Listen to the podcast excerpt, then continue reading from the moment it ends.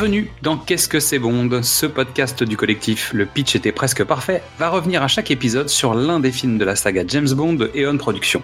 Je suis Xad et je suis accompagné de Mystery pour évoquer ce film avec vous. Pour ce second épisode, nous allons parler du deuxième film de la saga. Je vais changer cette phrase. Bon baiser de Russie. Bonjour, Mister E. Bonjour. Comment ça va?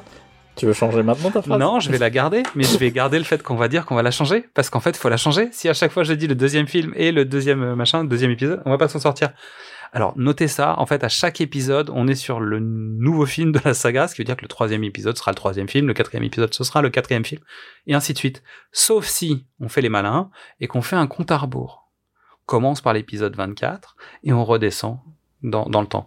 Euh, parce qu'en fait, l'objectif de ce podcast, c'est d'essayer de sortir à peu près les épisodes avant la sortie du 25e film, ou juste après si on est vraiment très très à la bourre. Tu vois? Et donc à ce moment-là, on pourra sortir le 24, le 23, le 22, le 21. Peut-être qu'on fera un truc à la ténètre comme ça. On ressortira les épisodes en sens inverse. Moi, je suis prêt à, à propager le Covid pour qu'on soit à l'heure. Hein. Ah, bien joué Parce que pour l'instant, il sort en France. On a une date. C'est pas sûr que ça soit maintenu, peut-être. Euh, il finira peut-être sur Netflix en, mode payant, on verra. Disney Plus, si tu m'écoutes, ce sera pas chez toi. Euh, donc, pourquoi, pourquoi es-tu encore avec nous, euh, Mister E? Pour, pour, Pourquoi? Parce qu'après ce, ce, premier, ce, ce pilote sur, sur Dr No, pourquoi es-tu encore parmi nous? Parce que je suis perfectionniste et comme les films de James Bond, plus on avance, meilleur on devient. Pas mal, bravo. J'aime bien ton style. Moi, j'aurais tendance à utiliser la phrase des, des, qui dit à force de rater, on finit par réussir. donc finalement, ça peut marcher aussi. Ça n'a aucun rapport avec ce film. On va parler de, donc, de Bon baiser de Russie. Euh, donc, merci Mister E d'être avec nous. Qu'as-tu pensé de ce film en quelques mots avant qu'on attaque le pitch? Juste vraiment une phrase. Le moins James Bond de tous les James Bond. Ok. Le plus Hitchcock de tous les James Bond. Voilà, là on va se rejoindre. Là c'est bon, je, je, signe, je suis avec toi. C'est le plus Hitchcock des James Bond. Et, euh, et c'est pas pour le plus mal finalement. Donc le pitch. Donc le pitch de ce deuxième film est assez simple. Avec la complicité d'une jeune russe, Bond cherche à s'emparer d'une invention stratégique ultra secrète, le Lector. C'est plein de promesses tout ça, dis donc? Je la trouve pas bien. Non, c'est un résumé. C'est pas le bon résumé. Si, ça marche quand même. Mais non. Mais si, ça fonctionne. C'est pas parfait, mais ça marche. C'est pour. Non, mais alors, on continue. Mais blague à part. Euh, non, parce que parce que on... le pitch, c'est pour moi, c'est pas ça. Alors attends, j'en ai un autre. J'ai celui de Wikipédia. En pleine guerre froide, le dernier joyau technologique soviétique, le Lector, est convoité par le Spectre, la redoutable organisation criminelle dont fait partie le docteur Julius No, et par les services secrets britanniques qui chargent Bond de le récupérer. Mais cette affaire cache en réalité une redoutable mise en scène du Spectre pour piéger 007 en misant sur son point faible, les femmes. C'est un peu le bordel aussi comme résumé, non? C'est un pitch bizarre. C'est un pitch un peu étrange. Donc en gros, bref, nous on va faire le pitch. Le pitch c'est quoi? C'est le spectre, caché à l'intérieur de l'armée rouge, qui utilise une jeune femme pour attirer James Bond afin qu'ils échangent le lecteur. James Bond est au courant qu'il y a peut-être un piège, mais il ne sait pas que c'est le spectre qui se cache derrière ce piège. Est-ce que ça te va comme résumé ou pas? Sinon, c'est à toi de faire le résumé du prochain James Bond. Dans Bon baiser de Russie, le spectre cherche à se venger de James Bond en l'appliquant dans le vol d'un appareil de décodage soviétique et d'une très jolie jeune russe. Pas mal. Pas mal. Donc, en gros, si on résume, James Bond, un piège, un appareil euh, signé de, de chez McGuffin Productions. Fabriqué par McGuffin. Ouais, McGuffin, McGuffin Co. Euh, et donc une jeune russe, peut-être, qui voudrait passer euh, à l'ouest et euh, qui elle-même est potentiellement à l'ouest puisqu'elle a l'impression de travailler pour l'est, mais qu'en fait elle travaille pour le spectre. C'est ça le, le concept. Ça te va ou pas? Ouais. Si on résume, on est pas mal, on est pas mal. From Russia with Love, le titre original, sorti 1963, réalisateur Terence Young pour sa deuxième réalisation de Bond, un film de 115 minutes. Les acteurs principaux sont James Bond, Daniela Bianchi, Pedro Armandariz, Lotte Robert, Robert Shaw, Bernard Lee à nouveau, Eunice Gayson qui revient pour son rôle euh, donc de Sylvia Trench qu'on avait déjà vu donc dans Doctor No, on avait posé ce fusil de Chekhov et on le récupère. Salut, on va l'utiliser, on va mettre un On va lui mettre un coup. Euh... oh non Oh non Oh non Ça fusille Ça sert à tirer, non Lois Maxwell dans le rôle de Miss Moneypenny.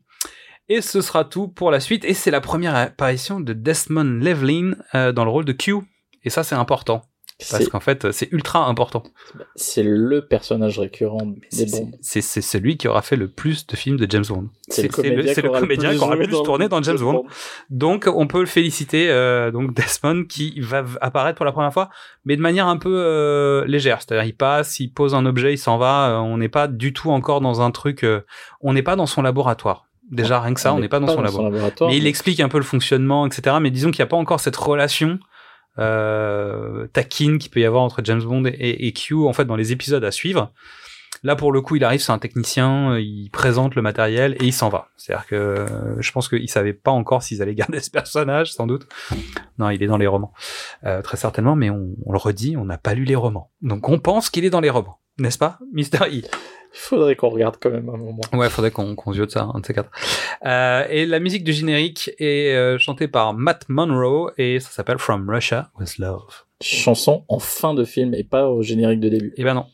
Mais par contre, on a déjà l'ouverture avec le, la fameuse séquence du gun barrel qui que l'on voit en fait déjà euh, avec l'apparition qu'on avait déjà vu dans le Doctor No. Mais on commence à se rapprocher de la structure petit à petit des James Bond, même si c'est pas encore tout à fait ça. Ça viendra vraiment à l'époque de Goldfinger avec le pré-générique, qui est une situation qui se termine, et un générique qui est réalisé exprès dans, dans le cadre de euh, James Bond. On va passer à la bande-annonce du film, et donc on va vous permettre de vous replonger dans l'époque avec une bande-annonce qui fait 3 minutes 54, et donc qui va vous raconter à peu près tout, le, film.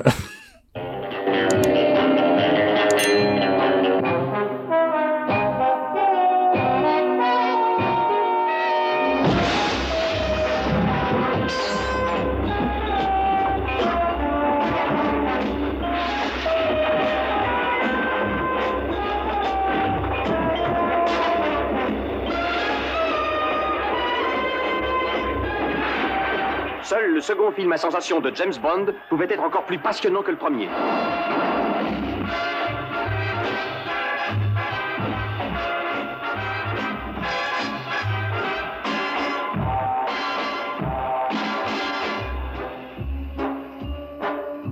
Krilenko. Donc il est de retour. C'est un autre bulgare qu'ils emploient comme tueur. Regardez-le, afin de ne pas l'oublier. Cet homme tue pour le plaisir de tuer.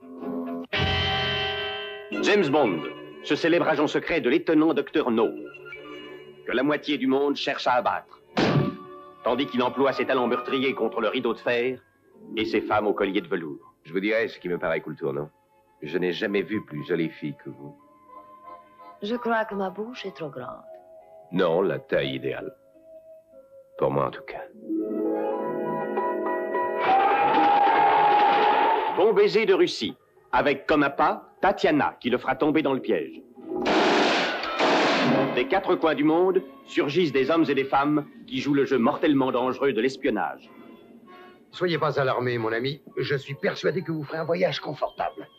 Ali Kerim Bey, chef du poste T de Turquie. Krasno Gransk, surnommé Grand, exécuteur des hautes œuvres du spectre. J'ai reçu l'ordre de vous tuer et d'apporter le lecteur toute latitude quant aux moyens.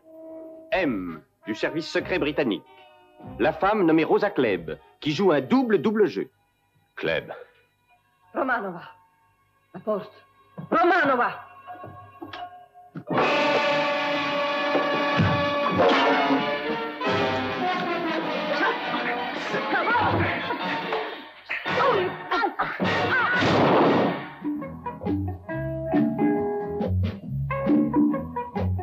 Baiser de Russie. Elle danse pour lui. Elle se pâme pour lui. Il meurt pour lui.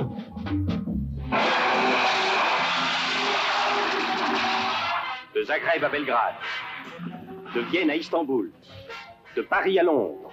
L'agent 007 se ferait un chemin unique à travers les palaces et les boudoirs de l'espionnage. Oh, James, tu me fais mal. tu en verras d'autres si tu n'avoues pas. Tu as fait tout ça sur ordre, je le sais. Quels sont-ils Hein Tu peux me tuer, James. Je ne dirai rien.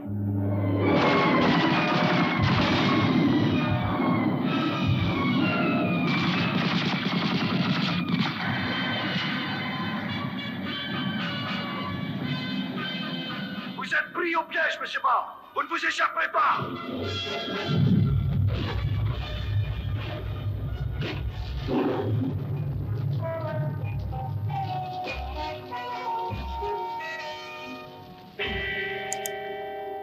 C'était la bande-annonce de James Bond, Bon baiser de Russie. Deuxième film de James Bond, Mr. E. Qu'est-ce que tu en as pensé maintenant de manière un peu plus longue? Est-ce que qu'est-ce que qu'est-ce que tu en as pensé de ce film finalement? Exactement comme le docteur No a posé une partie des bases de ce qu'on allait retrouver dans les films suivants. Bon baiser de Russie apporte un lot de nouveautés, mais c'est toujours pas la structure qu'on qu'on aura à partir de Goldfinger. C'est toujours pas un film d'espionnage, puisque c'est un, c'est, un film d'Hitchcock, c'est un, c'est un thriller, c'est un... C'est un film à suspense. C'est un film à suspense, où en fait le suspense, c'est de savoir si James Bond va découvrir ce qu'on sait déjà dès le départ. Clairement. Mais c'est vrai qu'en fait, on, on commence le film par une séquence où en fait James Bond se fait tuer avec euh, grand étonnement, on voit, euh, on voit Sean Connery mourir, parce qu'on découvre qu'en fait finalement c'est quelqu'un qui est grimé en James Bond et que euh, le Spectre en fait est en train de travailler sur le fait d'assassiner James Bond. Parce que c'est l'objectif depuis qu'il a atteint le Dr No, le Spectre veut se débarrasser de James Bond. Et tout le film va parler de ça. Donc ensuite on va voir le générique et on attaquera sur une scène juste après, où en fait James Bond termine sa mission précédente, euh, puisqu'il enfin il est en tête à tête avec euh, Sylvia Trench, la femme qu'il avait abandonnée pour partir en Jamaïque euh, à l'intérieur du Dr No. Donc il termine cette mission évidemment parce que c'était une mission euh, de, de, sans doute euh, importante. Très important. On est quand même sur une narration où on commence à avoir ce pré-générique, où on commence à avoir des éléments de ce genre-là. Euh, même si pour l'instant, à nouveau, on est sur un, on est sur une structure qui est pas encore celle qui va devenir les sortes de code de James Bond. Mais moi, j'ai noté un certain nombre de choses. Donc, en fait, on a le spectre dans le film. On a des codes secrets. On a la Russie. Donc, qui va rester quand même l'ennemi pendant un certain temps, hein, parce qu'en fait, les nazis, c'était un peu loin. Donc, résultat, on a pris les Russes. Parce que finalement, c'était, c'était plus facile. Mais il y a de la trahison. Il y a une machine avec, euh, une machine codée, en tout cas de décodage. Il y a des pièges. Il y a Moneypenny, il y a lancer de chapeau, il y a les rendez-vous avec M, il y a des filatures il y a des courses poursuites. Donc on est quand même un petit peu euh, dans, dans, dans, les codes de James Bond quand même. C'est-à-dire on a on a si on devait faire le bullshit bingo de James Bond, on pourrait cocher un certain nombre de cases. On, commence quand même à avoir un certain nombre d'éléments qui sont récurrents et qui sont là euh, de manière euh, posée. C'est le principe de les voir une deuxième fois, c'est le début d'une récurrence. C'est ça, c'est ça. C'est-à-dire qu'on avait une partie des éléments qui étaient déjà là. Et, et, finalement en fait on a changé un certain nombre de codes. On n'est plus dans un pays exotique, bah, en tout cas moins sans doute. Le contexte politique de, de 1963 plaide quand même pour euh, une aventure européenne autour des Russes dans une zone près du. Tu veux dire qu'il y avait un sujet? Il y avait, il y avait, un, sujet. Il y avait quelque chose. Il y avait quelque chose dans l'air du temps qui, qui faisait qu'on on allait s'intéresser aux Russes cette fois-ci. Ok, c'était une période plutôt russe en fait, de, de contrairement aux Chinois du premier qui était pas vraiment chinois. Euh... c'est étrange. On en reparlera donc cette phrase, on va la garder pour plus tard parce qu'il y aura un jour où euh, où, quelqu'un se déguisera en chinois. Donc je pense qu'on on va garder pour, pour ce moment-là pour le coup. Oh, mais si ça pouvait plus jamais arriver. ok, ton avis et on est à nouveau sur un, un prémisse de ce que va devenir James Bond avec le temps, mais on n'y est pas encore.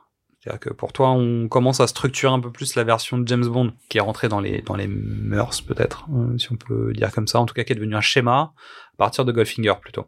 Ouais. Ok.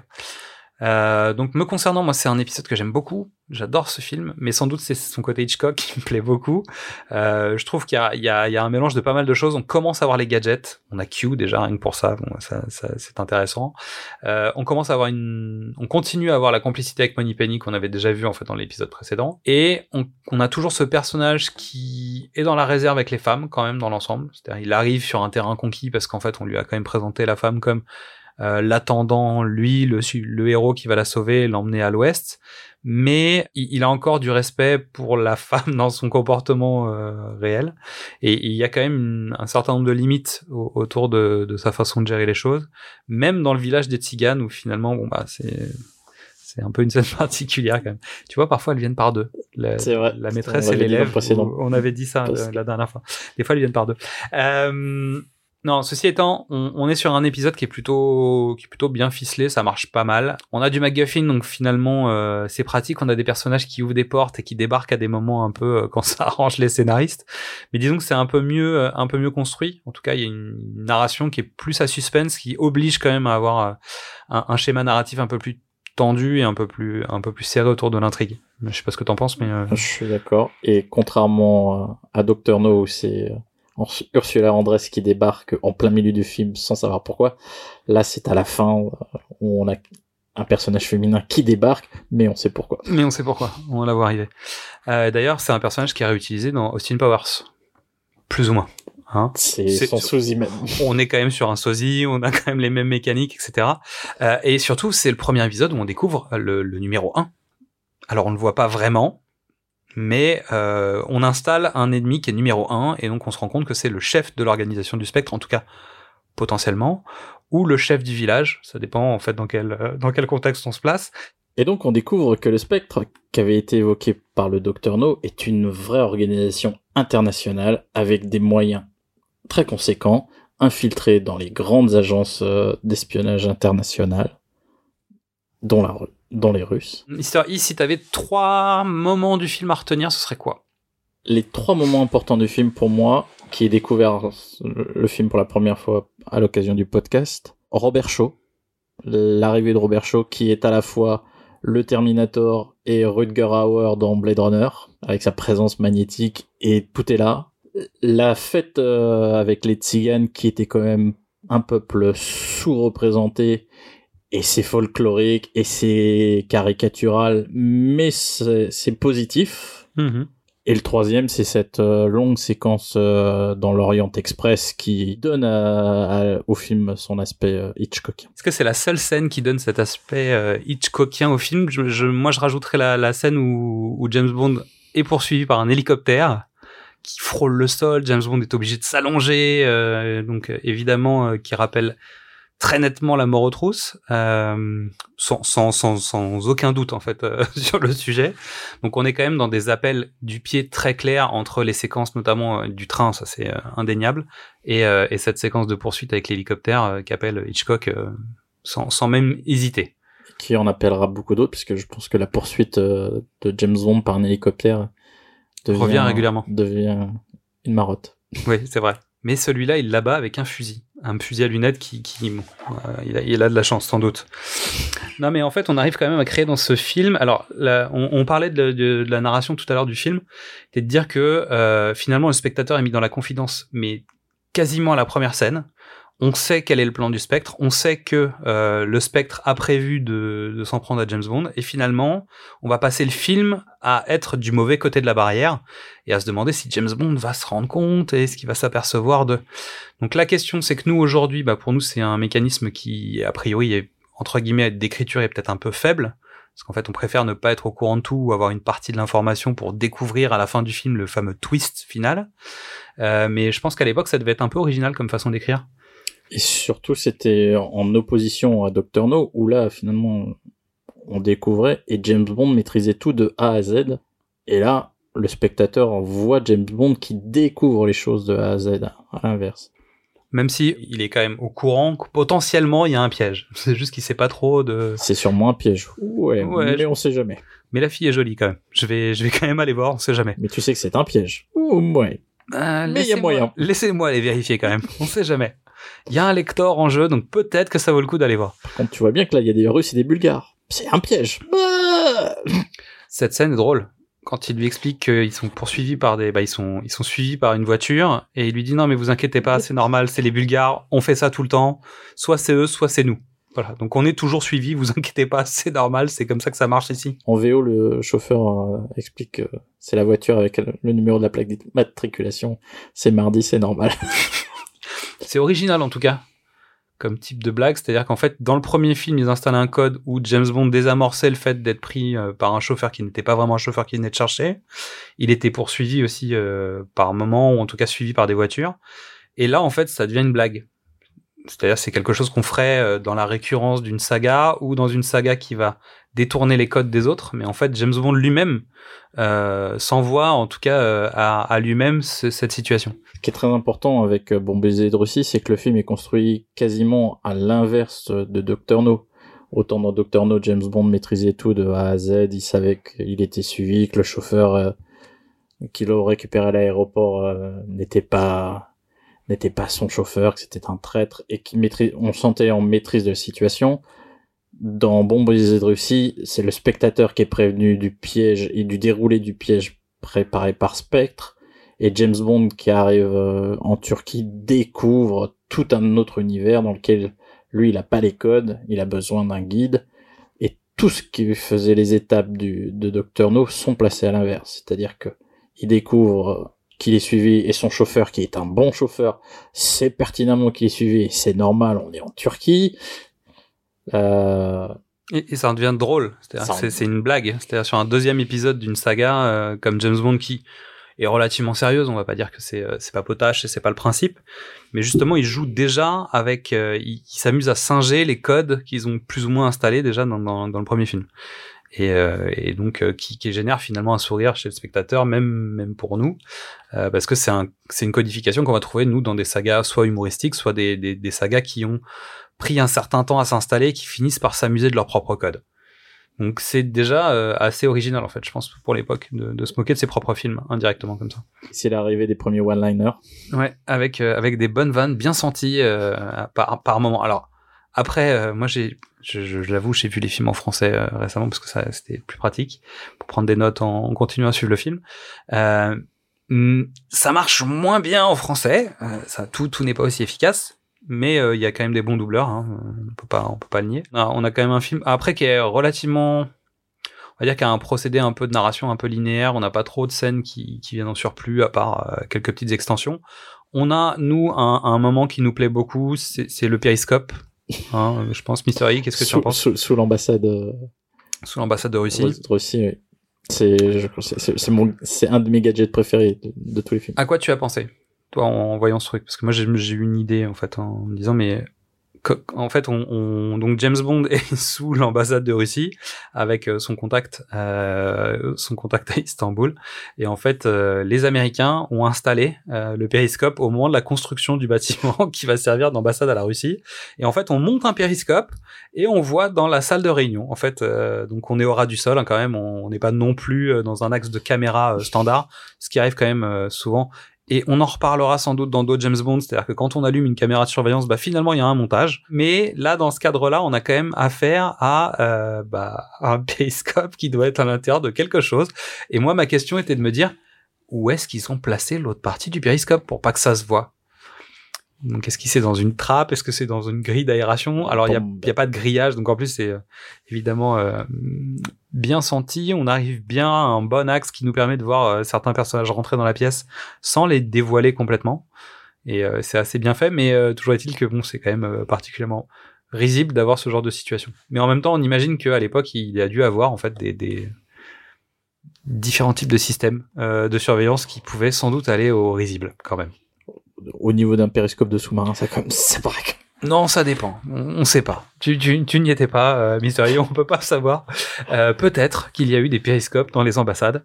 Euh, donc, tout, ceci étant, ceci étant, cette scène est assez drôle. Euh, Qu'est-ce que j'ai noté moi dans, dans mes notes en regardant le film? Je me suis noté qu'il y avait une séquence avec des rats en sous-sol. Oui. Hein? Au moment de. On va peut-être en parler deux secondes. Dans dans une, dans une séquence très, très active et très spectaculaire. Par rapport au Docteur No, on arrive quand même à un niveau supérieur. Ouais, on sent qu'il y a eu euh, de mise en scène, de volonté, euh, de, de, de spectaculaire, euh, d'action et, et un peu de moyens puisque les décors sont plutôt moi, il y a plus de travail sur les décors. On sent qu'il y a plus d'argent aussi sur le film. On sent que tout le monde est plus confort parce que c'est le même réalisateur qui a fait euh, donc Doctor No. On sent que tout le monde est un peu plus à l'aise en fait sur euh, sur les moyens des, des boursiers. Et, et, donc il y a une séquence avec des rats et euh, on se posait une question euh, avec Mister E qui était est-ce que finalement Sean Connery et des rats dans un sous-sol ou plus tard dans quelques films, on finira par dire non, mais euh, mon père ne peut pas, il aime pas les rats. On se demandait si le, le, le clin d'œil d'Indiana Jones sur les rats avec Sean Connery était lié à cette séquence ou pas, et est-ce que Sean Connery a peur des rats? Euh, On n'a pas trouvé l'info, donc euh, on Je ne sais pas. on, on verra plus tard. Mais on s'est, on s'est quand même posé cette question. Ce climax, on en a parlé, donc c'est sûr que bon, bah, il y, a, il y a un vrai climax qui est dans ce train, avec des entrées et des sorties. Je pense que cette scène est un peu longue quand même, avec beaucoup de rebondissements en peu de temps. Euh, un dîner spectacle avec euh, l'intervention de Nash, euh, qui parle un anglais euh, parfait, et qui va commander du vin rouge avec son poisson. Ce que James Bond dira plus tard dans la scène qui suit, une fois qu'il découvrira que c'est un traître. J'aurais dû m'en douter. pas un gentleman anglais. Avec des goûts pareils, tu ne pouvais pas être un agent de mon côté de la barrière. Tu es forcément un traître. Euh, donc merci de défendre le, le vin français, merci, euh, James. donc, qu'est-ce que j'ai noté d'autre là-dessus? Non, ben non, c'est tout. Non, non, j'ai une dernière scène qui m'a fait euh, qui m'a fait euh, sourire. C'est la visite de numéro 3 donc euh, du Spectre, euh, le colonel Rosa Klebb, qui qui donc visite une sorte de de camp d'entraînement euh, secret euh, des hommes de, de- des hommes du, Des hommes spectre, du Spectre. sans doute et où elle va rencontrer donc Robert Shaw euh, pour la première fois. En fait, cette scène-là, c'est une scène qu'on va plus ou moins retrouver en fait euh, dans les prochains films de James Bond, mais ce sera dans le, du bon côté dans le laboratoire de Q, c'est-à-dire des gens qui essayent des lance-flammes sur des, des hommes en, en redingote juste pour voir si la redingote elle est, est, C'est quand même le centre, fireproof. c'est quand même le centre d'entraînement le plus exigu du monde. C'est ça, où en fait les mecs utilisent des armes à feu, des explosifs, etc. Et qu'en plus on peut avoir une conversation que l'ingénieur du son n'est pas décédé. On se rend compte que le Spectre et euh, le MI6 bah, travaillent à peu près avec les mêmes méthodes. Euh, procédé qui reviendra plus tard dans le temps quand il faudra trouver des nouveaux méchants parce qu'on n'en aura plus et qu'on inventera des méchants au sein du MI6 par exemple. Euh, c'est un grand classique, notamment dans les Missions Impossibles. Nota pour le coup, euh, ça c'est un grand classique de Missions Impossibles. où On vire toute l'équipe parce qu'en fait, peut-être c'est des traîtres, mais finalement c'est le traître qui lui-même a décidé que tout le monde était des traîtres. Si on doit résumer donc ce film euh, et notre avis, on est plutôt positif sur euh, ce James Bond qui n'est peut-être pas tout à fait un James Bond, mais qui, qui est quand même un James Bond. Un film plus palpitant, plus intéressant, plus spectaculaire. et finalement avec du suspense alors qu'on est mis dans la confidence dès le début. Et, et c'est peut-être ça aussi la mécanique qui fait que ça fait, ça rappelle Hitchcock, qui est de dire en fait on a un procédé de narration sur le suspense qui est pas basé sur le mécanisme standard du suspense, qui est de dire tu ne sais pas ce qui va se passer. Là on sait potentiellement ce qui va se passer et pourtant euh, on, on est en suspension régulièrement, notamment avec cette séquence de mallette à l'intérieur du train. On ne sait pas comment James va s'en sortir. Il a possibilité à un moment d'utiliser un premier revolver, un deuxième, et, et, et finalement, en fait, on se demande comment il va se sortir d'une situation qui paraît quand même un peu, euh, un peu complexe. Un des derniers, le dernier aspect pour moi qui m'a surpris le plus dans le film, c'est la violence physique qui monte d'un cran par rapport à Dr. No, où le, le- la scène d'affrontement entre Sean Connery et Robert Shaw est vraiment, vraiment euh, Physique, masculine, physique, Masculine et, et- et violente. ouais, et on sent, on sent que James est en défaut. On n'est pas, euh, on n'est pas au coup de manchette karaté. C'est ça. On est dans la lutte euh, bournienne. Ouais, non, non, mais il se passe vraiment quelque chose dans cette scène, c'est sûr. Et c'est le côté, en fait, il n'y avait pas le costume de Biddy Bull. Parce que c'est vrai que ça aide pas, en fait, le Dr. No euh, d'avoir son costume de Biddy Bull malgré ses mains, euh, ses, ses mains, euh, ses mains de fer. Donc le contexte, un point contexte historique, parce qu'on on aime bien cette petite rubrique qui justifie vaguement le pourquoi on fait ce podcast et qu'on raconte pas que des bêtises euh, autour d'un film de fiction. Euh, donc à savoir que euh, le film donc est sorti en 1963, donc il a très certainement été tourné en 1962 ou en tout cas à cheval sur sur les époques. Euh, il s'appelle Bon baiser de Russie. Donc Bon baiser de Russie fait partie des dix livres préférés de John Fitzgerald Kennedy, en tout cas c'est ce qu'il a déclaré à un magazine, et à savoir que il semblerait que ce soit le dernier film qu'il ait vu avant d'être assassiné. Donc ça c'est une première chose, qui est euh, historiquement euh, peut-être viable. Euh, et surtout en fait on parle du contexte entre les pays de l'Est et les pays de l'Ouest. Donc la Russie qui est au centre de, de, ce film. En parallèle, dans la vraie vie, en fait, c'est la crise des missiles de Cuba qui a lieu à la fin de l'année 1962, donc en octobre, qui, a, qui a marqué quand même un des climax de la guerre froide. C'est pas le seul, mais disons que c'est le plus médiatisé, c'est le plus médiatique, et finalement, ça a quasiment été un point de bascule dans une potentielle troisième guerre mondiale, Euh, et, et euh, ça a marqué la vie de John Fitzgerald Kennedy qui euh, finalement se retrouve entre le livre qui faisait partie de son top 10 et potentiellement le dernier film qu'il ait pu voir, euh, Bon baiser de Russie. Il est temps de retrouver Midissa pour l'instant humour sur euh, sa chronique et euh, sa vision de Bon baiser de Russie. Midissa, c'est à toi. Salut à tous, ravi de vous retrouver avec le deuxième film de James Bond, qui ne va pas en Russie. Oui, parce que comme le film s'appelle Bon baiser de Russie, moi je m'attendais logiquement, naïvement à ce qu'il aille en Russie, mais pas du tout. Il ne met jamais un pied en Russie. Par contre, c'est en Turquie qu'on retrouve. Euh, Quel rapport, me demanderez-vous? Aucun. mais sur place, il va se battre avec des Russes, non des Turcs. Enfin bref, le film commence en Turquie avec un homme déguisé en JB qui meurt pour tester la vitesse d'assassinat de Grant, le grand méchant russe. C'est n'importe quoi. Euh, euh, le mec, est-ce qu'il savait qu'il allait mourir? Mais genre, euh, pour de vrai Est-ce qu'il pensait que c'était lui qui était testé? Et puis d'abord, c'est qui ce type? Le contrôleur fiscal de Grant?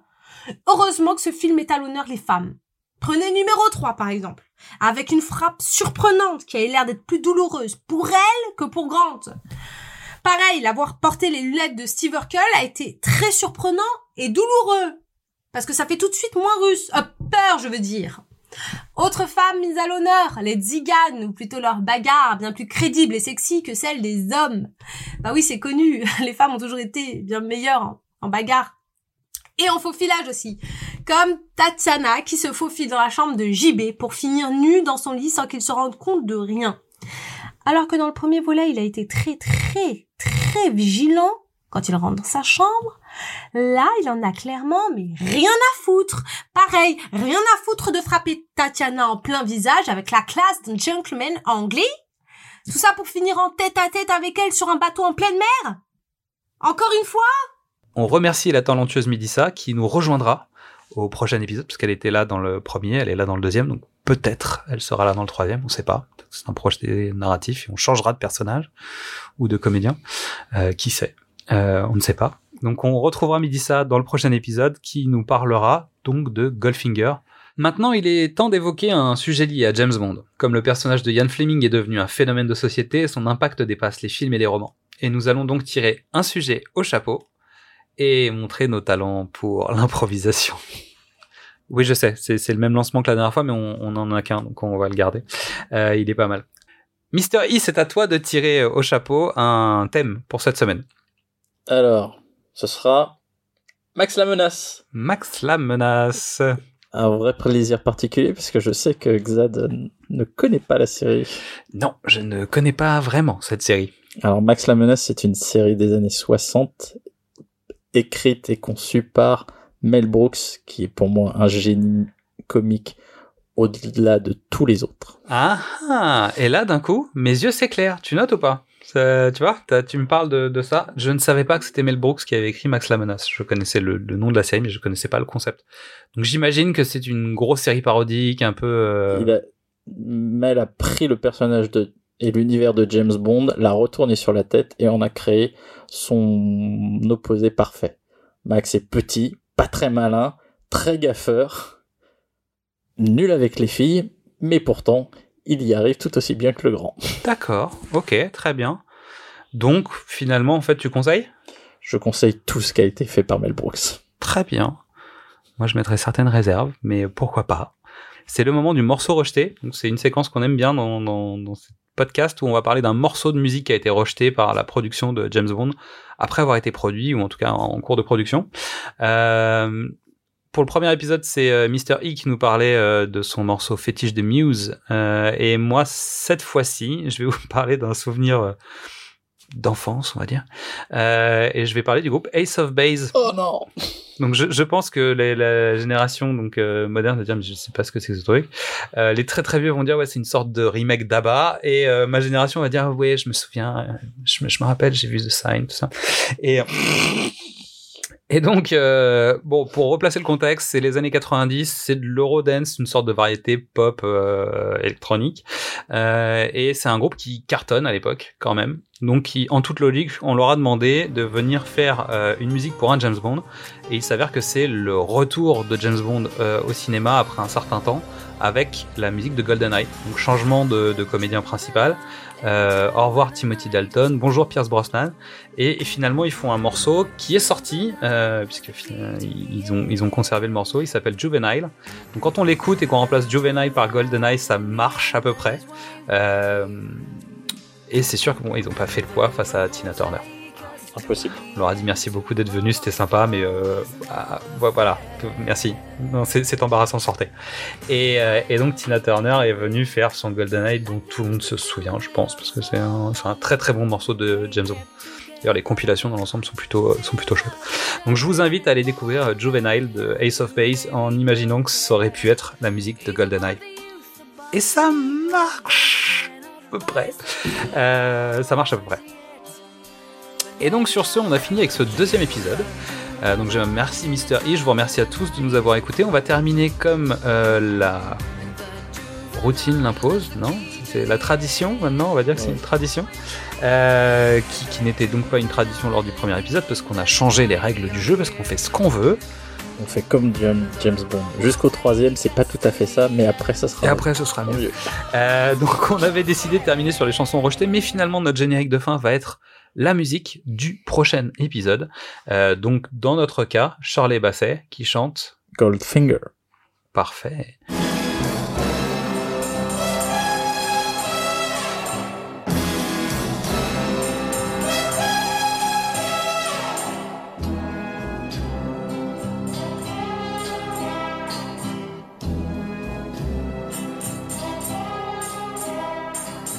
Goldfinger.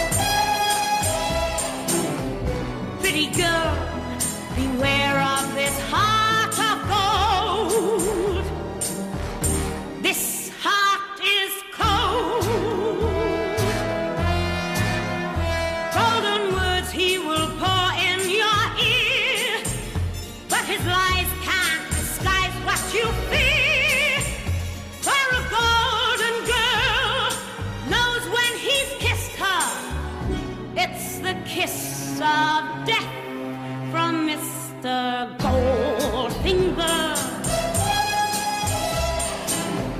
Pretty girl, beware of this heart.